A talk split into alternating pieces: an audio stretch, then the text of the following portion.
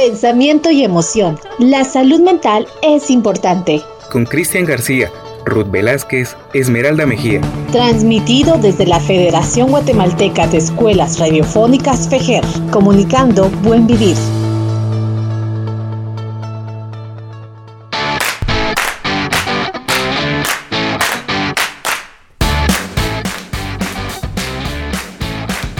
Hola, hola, ¿qué tal? ¿Cómo están?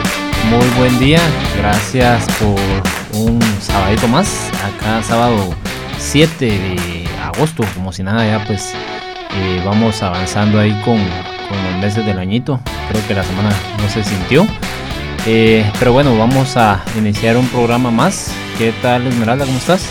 Hola Cristian, aquí muy contenta. Eh, realmente estaba chuleando la presentación que teníamos al inicio del programa que quedó muy, muy, muy bonita. Y bueno, aquí tristeando también una parte de mi corazón. Nuestra colega pues no está con nosotros, Ruth Velázquez, hoy no nos acompaña, realmente eh, tuvo un compromiso, se va a vacunar usted. La semana pasada fui yo y antepasada fue usted. Entonces ya estamos completitos aquí, ya hemos cumplido con nuestro deber de vacunarnos. Eh, y realmente sí lleva su proceso de recuperación, no es nada fácil. Sí, no, realmente pues es, es, bastante bueno para aquellas personas que no lo han hecho, incentivamos a que se vacunen y pues que siempre sigan las medidas de, bioseguridad, ¿verdad? Que esto no, no haya desaparecido, hay que tomar en cuenta muy bien eso. Entonces vamos de lleno con el tema del día de hoy, que es este eh, hablando de sexualidad sin tapujos. Eh, vamos a escuchar a nuestra querida oyente que nos habla acerca de cómo poder eh, pues trabajar o mejor dicho hablar de sexualidad en su núcleo familiar. Vamos entonces. Hola amigos de Siquerinicia. Les saluda Lilian desde la zona 7 de Misco. Me gustaría que me orienten acerca de cómo hablar de sexualidad con mi familia.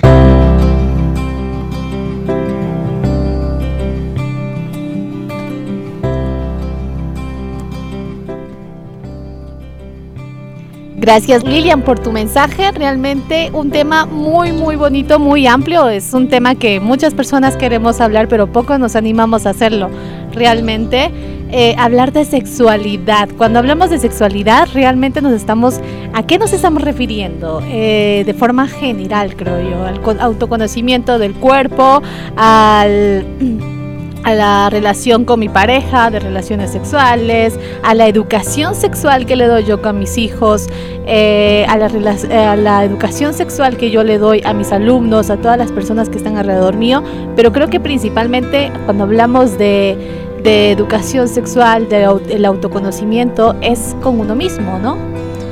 Sí, no, realmente eh, a veces se tiene mal conceptualizado que hablar de sexualidad es solamente hablar de sexo y eso no es así. Eh, el tema de sexualidad es un tema tan amplio, tan vasto, que ocupa diferentes aristas o, diferentes áreas en las cuales pues eh, no solo hay personas que se especializan, sino que también eh, hay diferentes formas de orientar acerca de, sexualidad. Hablar de sexualidad implica también hablar de un conjunto, como bien lo mencionaste, de características físicas, pero también características psicológicas de lo que es este propiamente de cada uno de los sexos, tanto para el género masculino como para el género femenino. Eh, rápidamente, pues el día de hoy vamos a hablar un poquito acerca de la sexualidad desde sus diferentes ámbitos del desarrollo iniciando obviamente pues eh, eh, por la etapa infantil. Eh, hablar de sexualidad en la etapa infantil implica el hecho de que pues como padre, como perdón, como madre pues me voy a ir preparando, voy a ir este, informándome con diferentes profesionales o orientándome con diferentes profesionales para que estos pues me guíen eh, y me digan también cómo poder hablar de sexualidad con, con, un niño o con una niña, ¿verdad? Porque a veces pues lo vemos como algo complejo de poder hablar, pero eh, ya con la guía necesaria pues podríamos ya darle esa orientación al niño. Hablar de sexualidad implica poder identificarse como niño o niña, o sea, saber de que tanto el niño tiene un órgano eh, sexual que lo identifica como lo es el pene y la niña eh, tiene un órgano sexual pues que lo identifica también como puede ser las áreas eh, fisiológicas la vagina y la vulva es muy importante porque al final hablar de sexualidad hace que nuestros niños no solo se identifiquen y los previene de cualquier tipo de, de acoso a nivel externo, ¿verdad? Eh, rápidamente pues recuerdo un caso en donde hubo una niña que eh, a la maestra, era una niña de preescolar, a la maestra le, decía constantemente que su familiar, no recuerdo si era un tío o hermano, pero le decía que le tocaba la galleta. Entonces, en este caso, eh, la maestra no le entendía, no le comprendía y ella le decía, bueno, dile a tu tío o a tu hermano que no, no, no agarre tu galleta, no, no te come tu galleta. Pero ¿qué era lo que sucedía? El hermano o el tío pues eh, violaba a la niña constantemente y le ponía ese sobrenombre a su vagina. Entonces ahí vemos la importancia de que los niños sepan su sexualidad, se exploren, sepan quiénes son, sepan con qué eh, sexualidad se están identificando y hablar, como bien lo mencionamos y es el programa del día de hoy, a los niños sin tapujos, o sea, sin, sin sobrenombres, ¿verdad? Y es que hablar de sexualidad históricamente es un tema lleno de tabúes, de prejuicios, en algún momento de acusaciones, de lleno de culpa, ¿no? Cuando hablamos de sexualidad, del autoconocimiento. Eh, antes, antes, antes, en la antigüedad, la sexualidad era bastante bien vista, realmente. Luego aparecieron varias creencias, varias ideas, donde empezaron a encerrar el concepto de sexualidad como algo mm, pecaminoso, como algo malo, algo sucio. Entonces, eh, ya las creencias, pues obviamente empezaron a restringir un poquito el hablar sobre el sexo, hablar sobre las partes de mi cuerpo, era algo muy malo. Y generalmente, hasta en la actualidad, algunas familias tienen aquella libertad de poder hablar sobre la sexualidad eh, y son contaditas realmente. De ahí, de lo contrario, como tú mencionabas, la historia de la niña, hay muchas historias más. ¿Por qué? Porque tenemos como esa mala costumbre de no llamar a los órganos reproductivos por su nombre, tal cual son. Generalmente los llenamos con sobrenombres, ¿no? Que en el caso de la niña, la galletita, la florecita, tu cosita, el pajarito y cuestiones así. Y obviamente eso hace que los niños también queden bastante vulnerables. ¿Por qué? Porque en algún momento, por ejemplo, a la nena le dicen, ay, cuidas tu florecita, ¿no?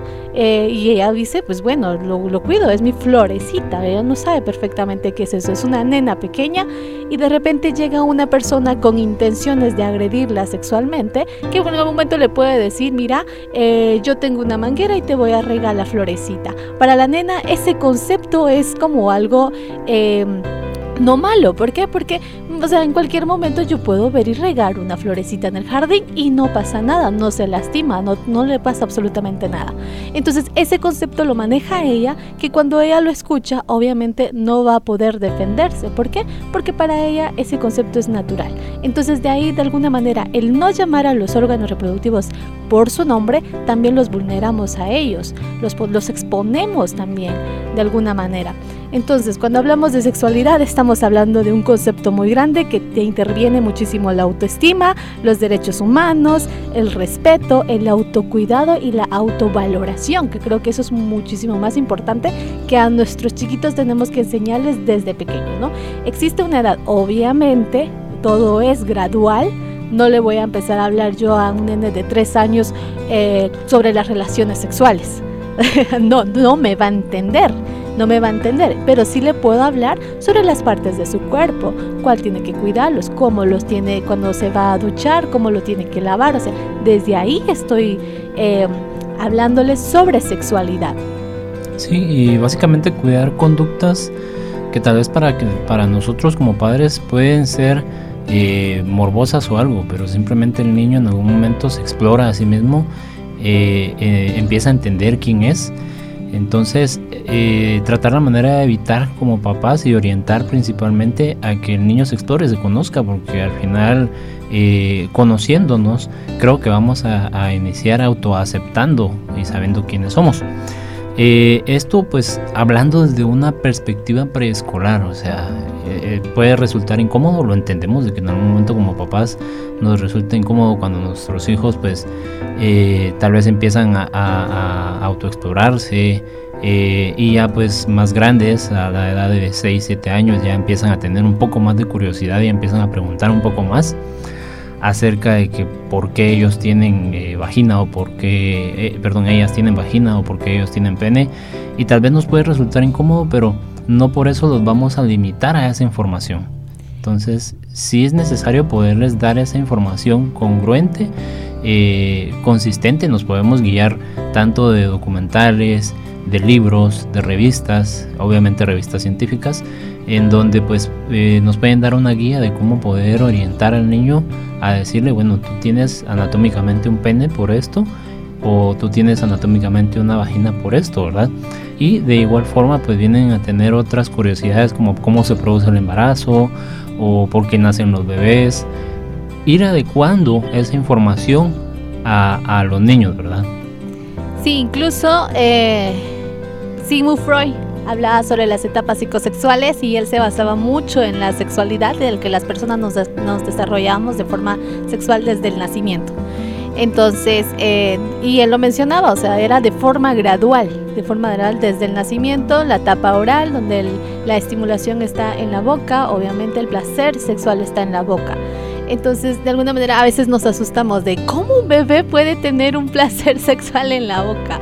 ¿No? O sea, eh, justamente la luz pulsional está en esa área y así sucesivamente eh, pasando distintas etapas. Obviamente el interés del niño o el placer sexual va, va creciendo también, va pasando de etapas a etapas. Pero hablando de autoeducación, justamente tú decías que existían libros eh, específicos donde nosotros podemos ayudar a, a enseñarle a nuestros hijos a cómo iniciar eh, hablar sobre sexualidad. Y creo que antes de iniciar a hablar con nuestros, eh, con los pequeños de la casa, sean hijos, sobrinos, eh, hablar sobre sexualidad, creo que es principalmente tenemos que aprender a autoconocernos nosotros, hablar sobre nuestra sexualidad también, porque no puedo venir a yo hablar y querer orientar al niño o a la niña si yo realmente no conozco mi cuerpo todavía, estoy en proceso de autodescubrimiento y no conozco muchísimas cosas sobre mi sexualidad. Pero uno de los libros muy interesantes que se pueden empezar a utilizar y que la, la, Organización de las Naciones Unidas justamente publicó hace algunos años es un libro que se llama El libro de Sebas y para los niños y para las niñas el libro de Teresa, de Tere donde habla específicamente la forma en la que los niños tienen que cuidar sus partes íntimas, la forma en la que ellos se deben de proteger, eh, el no exponerse, el tener, poner como en alerta si existen personas que quieren hacerle daño, qué es lo que debe de hacer. Este libro pues está en YouTube, está en, en Google también, se puede descargar y en físico tendríamos que averiguar por ahí si lo podemos conseguir en físico para las personas que estén interesados en adquirirlo. Aparte de eso, pues cuando hablamos también de, de sexualidad, creo yo que tenemos que tener muchísimo cuidado eh, a partir de los siete años. Cuando empieza la duda, la principal duda de ¿de dónde vienen los niños? ¿Cómo es que nacen los niños? Eh, ¿O por qué ella es diferente? Y, yo, ¿por qué ella tiene eh, pechos más grandes y yo no? ¿O por qué ella tiene vagina y por qué él tiene pene? Y dudas así.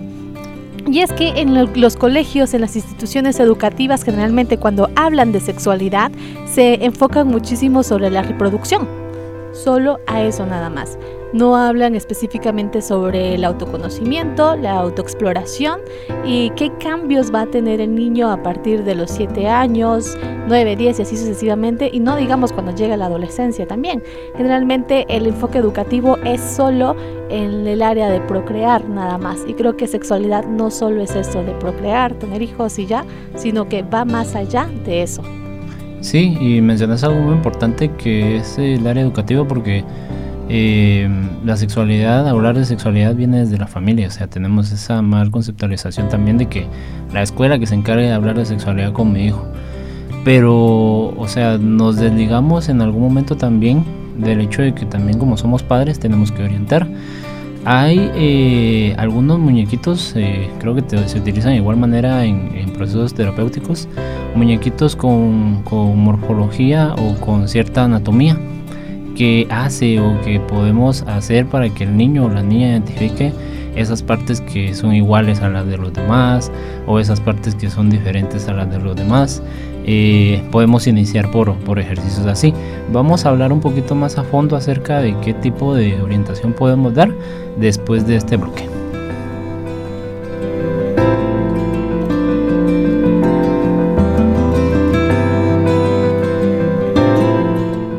Ya volvemos con pensamiento y emoción por Radio Fejer 1420 AM. Puedes enviarnos un audio a nuestro WhatsApp 4276-9163, indicándonos cuál es el tema que quieres que abordemos. Bueno, pues continuamos hablando un poquito acerca de sexualidad desde una etapa infantil. Ya posteriormente vamos a ir hablando las diferentes etapas, tanto la adolescencia como la edad hasta llegar a la edad adulta. Eh, pues estábamos hablando un poquito acerca de algunas orientaciones que podemos tener con nuestros hijos. Eh, en, el, anterior bloque hablaba acerca de cómo poder eh, mostrarles didácticamente a los niños ciertas anatomías de nuestra fisiología.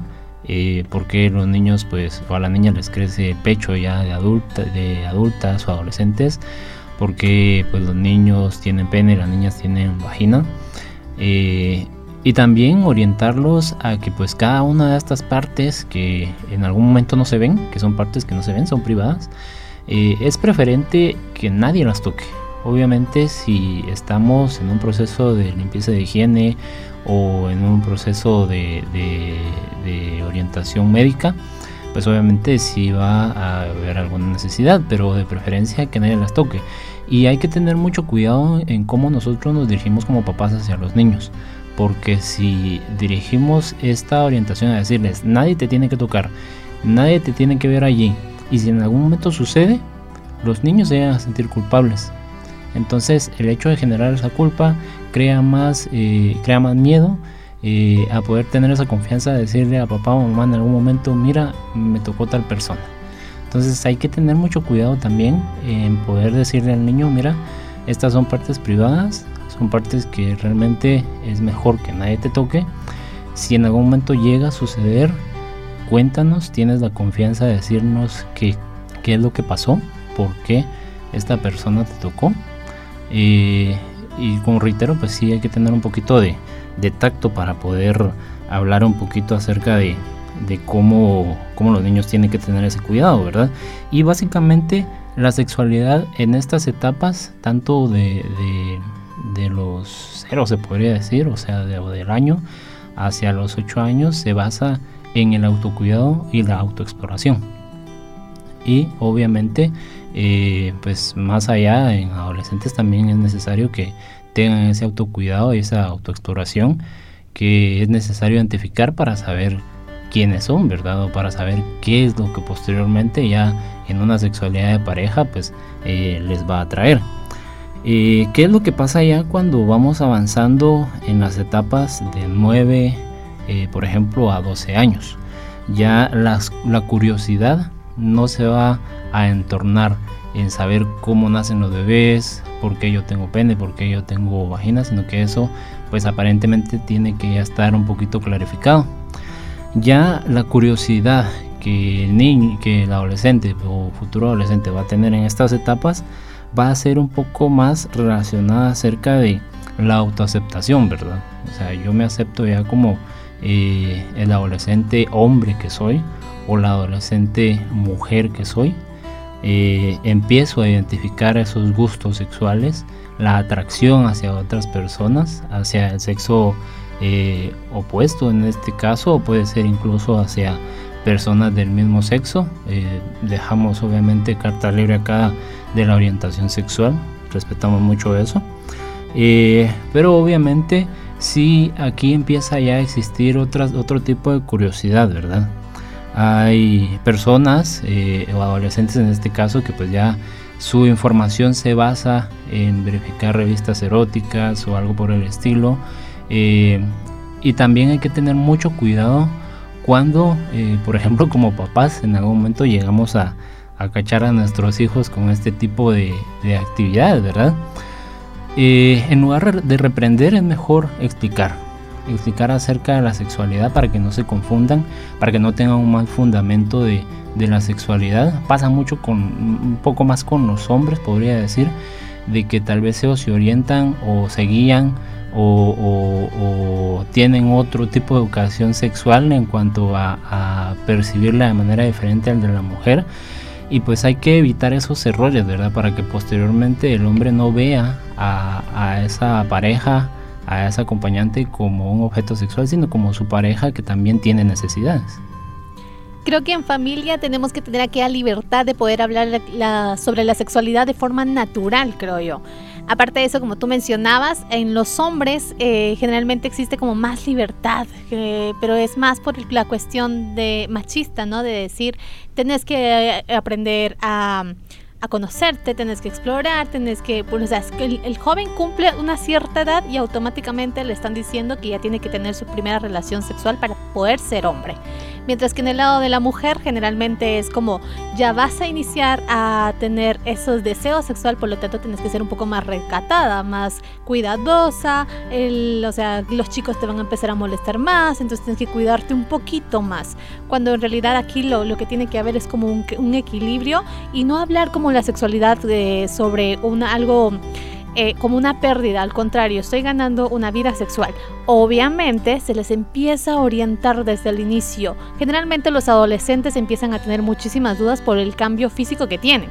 O sea, ya de por sí estamos teniendo cambio físico, cambio cognitivo y cambio conductual. Entonces, generalmente, imagínate esos tres eh, conceptos mezclados, o sea, es una bomba realmente lo que está pasando al adolescente. Entonces, obviamente, el deseo sexual también va a aparecer, la atracción también por otras personas va a aparecer.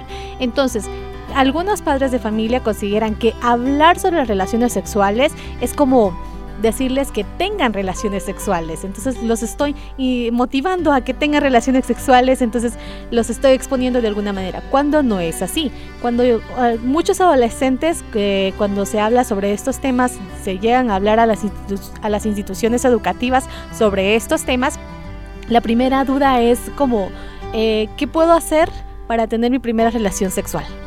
¿Con qué tengo que empezar? O sea, esa es la primera duda y generalmente se lo preguntan a los amigos, a alguien desconocido. Entonces imagínate, es como decía un dicho, un ciego guiando a otro ciego. no tienen el concepto completo sobre qué, cuál es el primer paso que hay que dar. Entonces imagínate, ¿no? Entonces, generalmente cuando hablamos con adolescentes, pues se les empieza a hablar, por ejemplo, el adolescente viene y va con el papá y le dice, mira, tengo curiosidad sobre eso. Automáticamente le dice, lee sobre enfermedades de transmisión sexual y métodos anticonceptivos y con eso ya estás hecho. Y no es así. O sea, hablar de sexualidad es hablar del cuerpo, por ejemplo. Es, por ejemplo, hablar sobre conocer sobre los ciclos eh, orgásmicos, sobre el orgasmo, sobre los ciclos sexuales, sobre los métodos anticonceptivos, las enfermedades de transmisión sexual. La mayoría de preocupación de muchos adolescentes y jóvenes en la actualidad es miedo a no tener bebé, o sea, a tener un bebé eh, porque no utilicé un método anticonceptivo. Pero hacen a un lado el peligro también de tener una enfermedad de transmisión sexual. Le ponen más peso al no tener hijos. Pero aquí tiene que haber un equilibrio, un balance, porque ambas cosas son bastante impactantes para las personas, ya sea que tenga un bebé o tenga una enfermedad de transmisión sexual. Entonces, hablar de eso también, como por ejemplo el decir, mira, tienes que conocer las partes eh, reproductivas de la mujer, las partes reproductivas del hombre, cómo utilizar los métodos anticonceptivos, qué métodos anticonceptivos hay. Eh, las mujeres también tienen que aprender a usar todos estos métodos anticonceptivos, porque a veces pensamos, por ejemplo, el uso del condón, pensamos que solo los hombres tienen que usarlo. Entonces, pero no les enseñamos a las chicas también que ellas también tienen que aprender a utilizarlo. Porque entonces, eh, de pronto el niño lo aprendió a poner en un video de YouTube. y la niña se confía y dice, no, pues es que él sabe y de pronto y no se lo pone bien y yo bien confiada y pues de pronto y tengo un embarazo no deseado eh, o una enfermedad de transmisión sexual. Entonces también aquí hay que orientar a nuestros eh, adolescentes y adultos de cómo tienen que usar los métodos anticonceptivos, por ejemplo, la diferencia entre vagina y vulva, dónde está el clítoris, eh, las partes del pene y cuestiones así. El saber conocer bien el cuerpo creo que es fundamental. Y esto no significa que los estoy motivando a tener sexo, al contrario, están siendo más conscientes al momento de tener su primera relación sexual. Sí, y una de las palabras que realmente nos gusta utilizar tanto en clínica como a nivel general pues sería una responsabilidad, ¿verdad? Están teniendo una responsabilidad sexual en ese, en ese ámbito el hecho de prevención de embarazos no deseados y pues eh, principalmente la prevención de y la propagación de enfermedades de transmisión sexual. Y es que eh, también existe como que presión social también en la adolescencia de eh, empiezan a tener aquella duda de ya tuviste tu primera relación sexual y todo, no, no lo he tenido, ah, la gran, ¿por qué no lo has tenido? Y empiezan como a molestarlo y existe aquella presión de que tenés que tener tu primera relación sexual. Y si no conocen cuál es el protocolo a seguir, obviamente eh, pueden incluso, pues obviamente justamente de esto, ¿no? De tener embarazos no deseados. Sí, si nos damos cuenta, pues hay un contexto ahí que también está involucrado, porque pues como bien lo mencionamos al inicio, la sexualidad no es solo sexo, o sea, no es solo conocer esa parte fisiológica de nuestro cuerpo, sino que también conocer ese entorno social, o sea, dónde nos rodeamos, de qué eh, eh, tipo de fuentes obtenemos información válida para conocer de sexualidad eh, y conocer obviamente nuestro estado mental. Eh, algo que mencionaste muy importante resaltar es de que sí, en algún momento como cultura acá tenemos esa ideología de decir el hombre pues eh, tiene carta libre a saber un poquito más de sexualidad, la mujer hay que limitarla un poquito más, sí como contexto cultural se, se puede manejar pero realmente en los dos contextos, independientemente si el hombre tiene más información y la mujer menos, pero eh, lo que se valida acá es de dónde obtienen esa información, porque incluso puede ser información mal fundamentada. O sea, reiteró, reiteraba anteriormente también, el hombre en algún momento puede tener esa información de, qué sé yo, videos pornográficos, o sea, revistas que realmente no dejan nada educativo y también puede estar en riesgo. O sea, la mujer por esa falta de información igual va a padecer un riesgo inminente del hecho de que pues tenga un embarazo a, una edad tan prematura o pues que incluso también pueda tener una enfermedad de transmisión sexual. Para ello pues reitero, tanto para los dos géneros es de mucha importancia poder saber manejar este tipo de temas en familia. O sea, este tipo de temas abiertamente, de forma natural, sin ningún tipo de tabúes. O sea, teniendo esa limitación a decirle, mira, eh, no puedes acceder a este tipo de información sexual porque te voy a poner en riesgo o voy a incentivar a que hagas algo. O sea, no.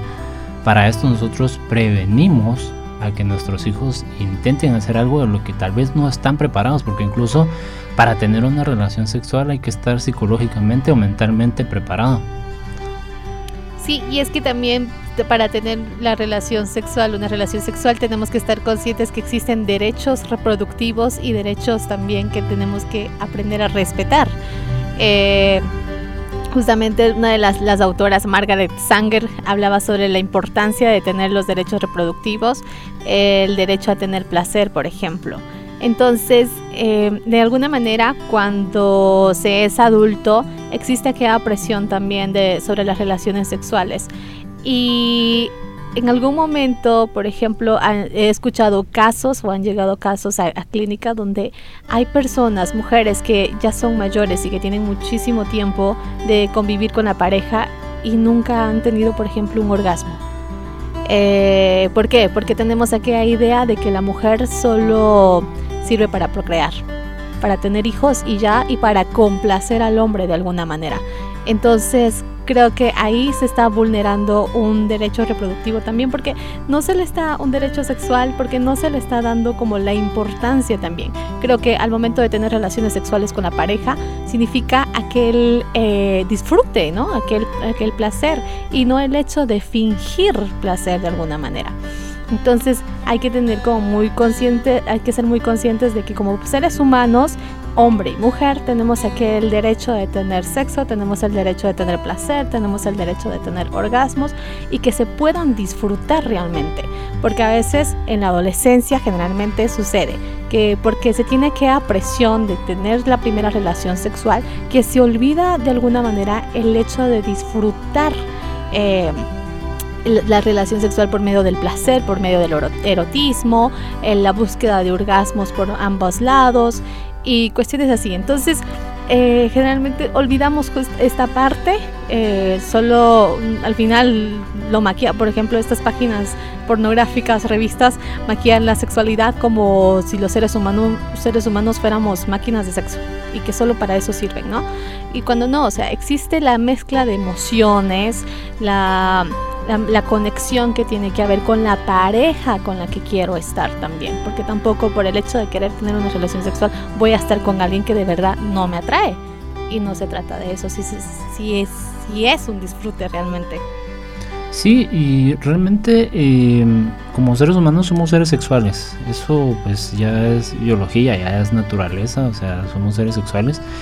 Va a llegar el momento en que pues eh, vamos a empezar a tener esa atracción, vamos a empezar a tener esa curiosidad, vamos a empezar a querer eh, entender un poquito más acerca de qué es generar o qué es tener una relación sexual. Em, la semántica de las palabras también influye mucho a nivel psicológico porque no es lo mismo tener únicamente sexo por disfrute a pues ya realmente eh, validar las emociones de alguien más, entender lo que otra, la otra persona necesita y, eh, saber qué es lo que la otra persona requiere para un disfrute eh, equilibrado, obviamente, entre la pareja. A, decir vamos a hacer el amor. O sea, eso es una contextualización, una semántica totalmente distinta que hay que saber manejar y creo que desde la adolescencia es necesario poder aprender a manejar esa semántica eh, de todo lo que entorna la relación sexual, tanto a nivel personal como a nivel de pareja, que es lo que vamos a hablar en el siguiente bloque. Vamos a una pausa, ya volvemos.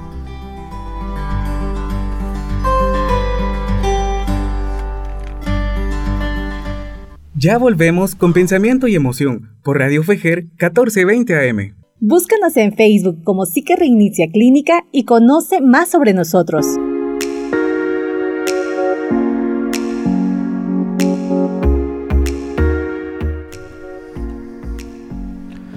Bueno, regresamos entonces ya para el último bloque. Ya hemos hablado un poquito acerca de eh, la sexualidad en torno a una etapa infantil, que como bien lo vamos a resumir, es tratar la manera de eh, que los niños vayan identificando sus partes, eh, tanto íntimas como sus otras partes, pues que son un poquito más externas y que sí las puede ver otra persona. Eh, el autocuidado y el cuidado que deben de tener al momento de acercarse o que se les acerque una persona con algunas intenciones no adecuadas. Y pues ya acabamos de hablar un poquito acerca de lo que es la etapa adolescente y preadolescente, en donde la curiosidad pues ya se entorna un poquito más a ir generando eh, una actividad sexual activa, ¿verdad? Pero ¿qué es lo que sucede eh, cuando ya somos adultos? Ya al momento de llegar a una etapa adulta, eh, pues en teoría o hipotéticamente tendríamos que, o es preferente tener una base fundamentada sexual acerca de quiénes somos y qué es lo que preferimos y qué nos gusta. Y adicionar a ello, pues si vamos a compartir esa sexualidad o esa etapa sexual con alguien más, pues también identificar de que la otra persona tiene eh, iguales necesidades o, o, en algún momento necesidades distintas, pero que podamos entender ya en pareja, ¿verdad? Ya, ya englobado esto. Eh, hablaba un poquito acerca de lo que es manejar una semántica, porque no es lo mismo decir vamos a tener relaciones sexuales a vamos a hacer el amor, o sea, vamos a hacer el amor implica, como bien lo mencionaste Esmeralda, eh, muchos factores eh, a nivel psicológicos, a nivel emocional, entregamos ciertas emociones y no solo eso, sino que también nuestro aspecto mental, en nuestro aspecto cognitivo e incluso pues también otras partes de nuestra fisiología lo dejamos muy por fuera, pero realmente tiene mucho que ver en todo esto, que es nuestro cerebro. O sea, implica que también nuestro cerebro va a obtener cierto placer al momento de generar una relación sexual satisfactoria en todos los contextos. O sea, no me refiero solo al ámbito sexual, sino que a la simple convivencia en pareja, ¿verdad? Entender de que pues somos seres distintos, tenemos necesidades distintas, anatómicamente, fisiológicamente somos seres distintos, pero también el hecho de que cuando nosotros nos juntamos o nos reunimos, pues va a ser para sentir un placer, ¿verdad? Incluso para poder comunicarnos ciertos aspectos, eh, también va a ser un placer. Y pues esto se va a ir generalizando, tener una relación eh, con mi pareja desde el ámbito sexual o sexogenital, como también se le dice, eh, implica pues que todo esto se va a ir generalizando en toda mi convivencia de pareja. O sea, voy a tener una buena comunicación, voy a entender qué es lo que mi pareja está buscando de mi persona, voy a ser abierto a tener nuevas experiencias, eh, obviamente que no viole los derechos de, mi pareja, tomando en cuenta esto, pero eh, creo que la convivencia va a ser aún mejor. Sí, generalmente cuando tú mencionaste al cerebro, nuestro mejor amigo, desde ahí empieza el manejo del deseo desde la cabecita eh, existe como un foco que justamente le manda la señal al cuerpo de necesitamos tener relaciones sexuales.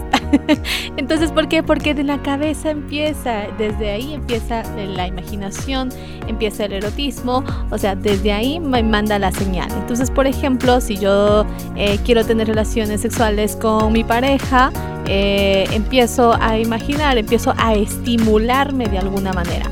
Creo que obviamente antes de llegar a tener las relaciones sexuales necesitamos ser estimulados. Entonces, generalmente eh, los seres humanos, como tú lo decías, somos asexuados, todo el tiempo pensamos en sexo. Obviamente no es como aquella idea eh, que está constante. ¿Por qué? Porque tenemos muchísimas cosas que hacer durante el día. Pero generalmente las personas tienden a pensar sobre la palabra sexo todo el tiempo. Entonces, si hacemos la, lanzamos la pregunta de forma general, es ¿cuántas veces piensas en sexo? Eh, algunas personas van a contestar que todo el tiempo, otros van a contestar que a veces no les da tiempo porque están demasiado ocupados. Pero generalmente el ser humano siempre está pensando en sexo. Entonces aquí es cuando en el caso de las mujeres es poco estimulativo. ¿Por qué? Porque en grupos de chats, por ejemplo, eh, los chats generalmente están, eh, se está hablando sobre la crianza de los hijos, sobre qué se va a cocinar de almuerzo, sobre qué, qué zapatos vamos a comprar, detalles que no están como estimulando. Mientras que en los chats de hombres generalmente hay grupos de hombres que en general eh, hablan sobre la sexualidad todo el tiempo, que mandan fotos de chicas, mandan videos pornográficos, mandan demasiadas imágenes, o sea, en forma de broma. Entonces, de alguna manera, el cerebro del hombre está como más estimulado que el de la mujer. Y yo me he dado cuenta que cuando hablamos sobre sexualidad entre mujeres, generalmente nos cohibimos.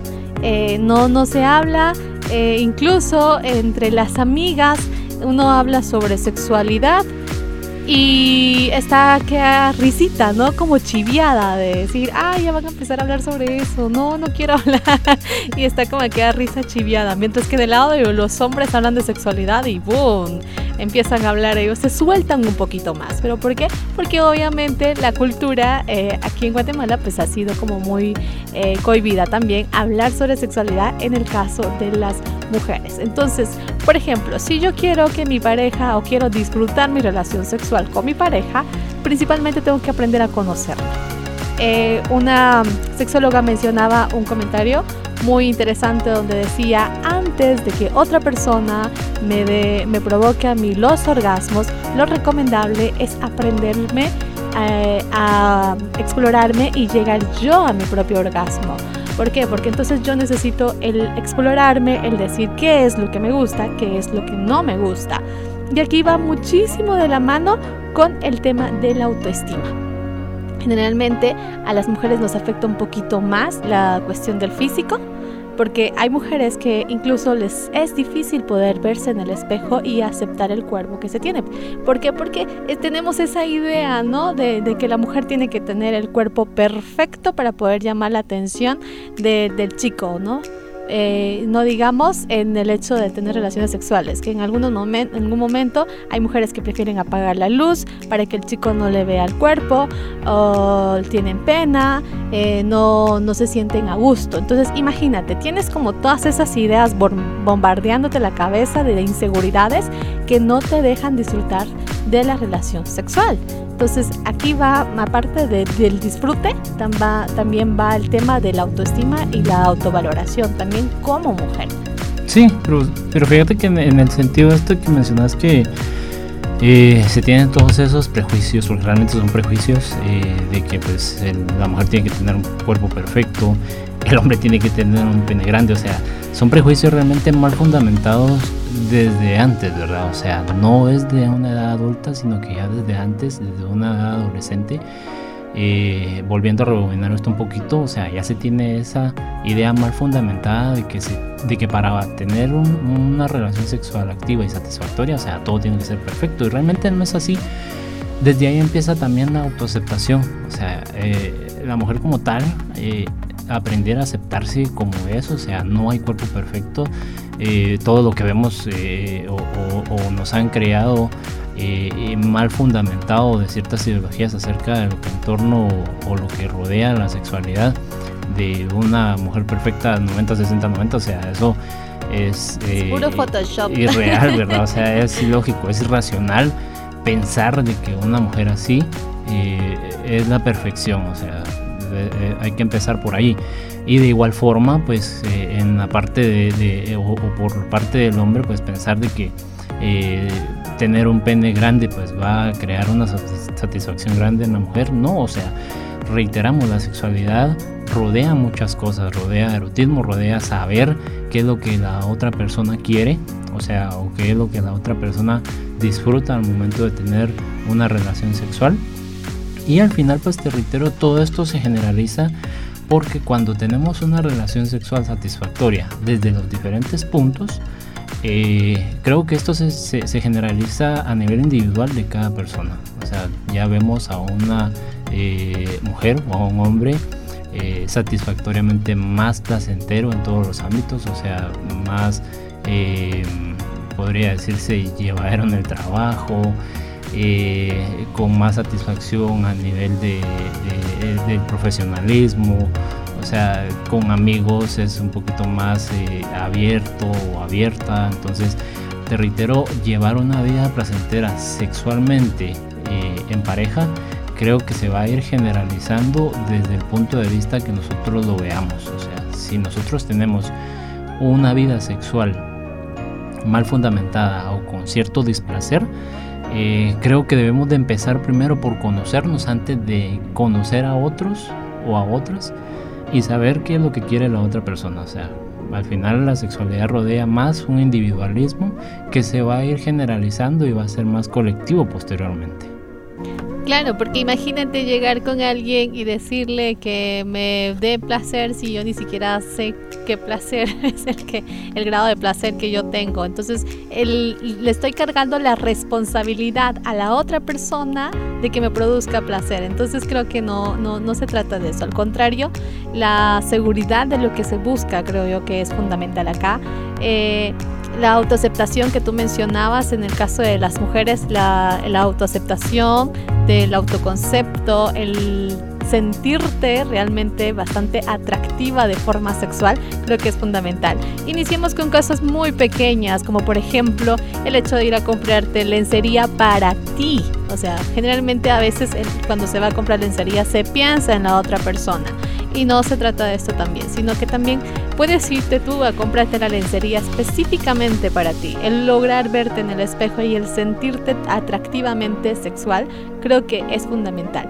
¿Por qué? Porque se transmite esa seguridad también con la pareja. Se transmite esa seguridad de decirle, mira, también me siento guapa, como diría el meme. Hoy me siento guapa realmente. Entonces esa seguridad transmite y por lo tanto eso atrae demasiado también el de poder decirle a tu pareja, mira, realmente no me gusta que me toques acá, no me gusta que me beses acá, mejor hacerlo de esta manera. ¿Por qué? Porque yo ya me conozco, yo ya sé de qué forma puedo llegar yo a los niveles de orgasmo o al deseo, al cumplir mi deseo sexual. Sí, y eh, otro aspecto de la sexualidad ya en la adulta, eh, cuando hay disfunciones sexuales, que esto pues eh, tal vez es para otro programa, se tiene una idea mal fundamentada también de que pueden ser cuestiones fisiológicas, o sea, qué sé yo, porque no hay una erección o hay eyaculación precoz o algo. Se tiene mal fundamentado que puede ser algo fisiológico, pero realmente se ha llegado a la conclusión y bajo muchos estudios que eh, la mayor parte de casos en donde hay una, un displacer sexual eh, se ve involucrado lo que es nuestra parte cognitiva o cómo nosotros vamos a pensar, qué es lo que pensamos de nosotros mismos, qué es lo que pensamos de la otra persona, o sea, mucho aspecto sexual se basa, muchas disfunciones sexuales se basan en cómo nosotros pensamos de sí mismos, qué tipo de aspectos racionales hemos ido pensando y qué tipo de creencias tenemos en torno acerca de la sexualidad. Eh, cabe mencionar, como reitero, que el hecho de autoaceptarse, el hecho de tener un buen autoconcepto bien fundamentado, no quiere decir eh, que uno se resigne, ¿verdad? Porque obviamente si yo me percibo como una persona gordita, bueno, eh, no me voy a resignar y me voy a tirar al abandono y mejor así me quedo, ¿no? O sea, el hecho de autoaceptarse y el hecho de eh, tener un autoconcepto fundamentado quiere decir de que, bueno, me acepto como soy, sin embargo, si yo quiero un cambio, pues lo busco, ¿verdad? Entonces, a eso se refiere el autoconcepto, a eso se refiere el autoaceptarse a sí mismo no tratando la manera de, ir este, también creando lo que son resignaciones, porque eso pues de eso no, no se basa la vida, sino que realmente tratar la forma de ir generando esos cambios que quiero para mi mejora, o sea, que quiero yo para mi disfrute personal en algunas áreas donde esto se ve afectado es justamente después de haber tener hijos, haber tenido hijos, ¿no? El hecho de, involucrar todo de sí a los hijos hace que en algún momento nos abandonemos como mujeres. Entonces no eh, afecta muchísimo la autoestima también. Eh, ¿Por qué? Porque ya no me siento muy atractiva, porque entonces eh, ya no le produzco deseo a mi esposo, a mi pareja. Entonces hay que tener como muchísimo ojo en eso, ver la manera de qué forma se puede trabajar. Eh, sin desvalorizarnos como mujeres, sino que todo lo contrario, el aumentar nuestra autoestima, el sentirnos bastante atractivas también. Eh, tú mencionabas también sobre estos problemas que pueden o las causas que puede tener una pareja por la pérdida de interés sexual también, que suele pasar, suele pasar, o sea, un matrimonio de 10 años, 15, 20 años o incluso menos de 10 años puede tener como ese bajón dentro de la relación sexual que puede eh, perder el deseo sexual. ¿Por qué? Porque entran en un una cuestión de monotonía, ¿no? Existen como las prioridades cambian, existen más responsabilidades y si existen hijos, pues eh, obviamente el concepto de sexualidad cambia un montón. Pero aquí es un trabajo y ese es otro tema, porque justamente en agosto vamos a estar hablando sobre temas de sexualidad, entonces ese seguramente va a ser otro tema. ¿Cuáles pueden ser las causas que puede tener una pareja para perder el interés sexual? Pero em, hay que tener en cuenta que también tú mencionabas estos conceptos que pueden ser psicosociales, que pueden afectar mucho eh, la pérdida del deseo sexual en la pareja. Sí, sí, y pues ya para ir casi que culminando, solo hacer la recomendación, ¿verdad? De que al final eh, el hecho de que tengamos una buena satisfacción, una, una, satisfactoria relación sexual no implica que yo necesariamente tenga que dar placer a otra persona eh, ni que esa persona obligadamente me tenga que dar ese placer a mí. O sea, ambos tienen que disfrutar, ambos tienen que tratar la manera de, ir este, eh, conociéndose en diferentes ámbitos. Eh, y que al final esto se va, como bien lo mencioné, ir generalizando en todo lo que es el contexto de pareja. Mencionaste algo para ir también este, casi que culminando muy diferente entre una sexualidad antes y después de los hijos, que realmente esa percepción de sexualidad cambia mucho. Eh, por el hecho de que pues ya no tenemos tanto tiempo para poder tener más tiempo para nosotros como pareja, sino que ya se va dedicando casi que todo más a los hijos. Entonces sí es necesario poder tener esa diferenciación y conceptualización entre una sexualidad satisfactoria antes y después de los hijos y que al final esto va a repercutir también en una edad adulta mayor, porque tampoco hay que dejar por un lado el hecho de que podemos disfrutar o seguir disfrutando en pareja eh, ya cuando somos adultos mayores, ¿verdad? Claro, pero bueno, nos vamos despidiendo ya. Eh, como lo hemos mencionado, agosto va a ser el mes donde hablaremos sobre la sexualidad. Ya saben que pueden comunicarse con nosotros a nuestro WhatsApp 42 76 91 63 proponiéndonos temas sobre sexualidad que deseen que tratemos durante el mes de agosto. Me empiezo a despedir entonces. Estuvo con ustedes Esmeralda Mejía y pues ya saben que pueden seguir en nuestra página de Facebook como Sigue Reinicia para eh, seguir platicando más sobre estos temitas ahí si en algún momento quedaron ciertas dudas. Un abrazo bien fuerte. Eh, feliz fin de semana. Me quedo contigo, Cristian. No, gracias Esmeralda, gracias por acompañarnos el día de hoy. Eh, esperamos a, Ruth la próxima semana con muchas ansias ya para estar ahí eh, los tres nuevamente. Perfecto, Exactamente. Exacto, hay un saludito si nos está escuchando. Eh, un saludo a mi familia, a mi esposa, a mis hijas y pues gracias a la audiencia que nos escucha sábado con sábado. estuvo con ustedes Cristian García. Los queremos. Chau, chau. Feliz fin de semana. Hasta pronto.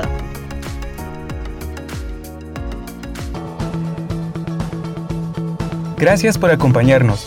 Te esperamos en nuestro próximo programa. Ya sabes que puedes enviarnos tus audios exponiendo sobre cómo mejorar nuestra salud mental. A nuestro correo electrónico psiquereinicia.gmail.com Esta transmisión está realizada gracias a la Federación Guatemalteca de Escuelas Radiofónicas, FEGER. Este programa llegó a usted por medio de Radio FEGER 1420 AM, comunicando Buen Vivir.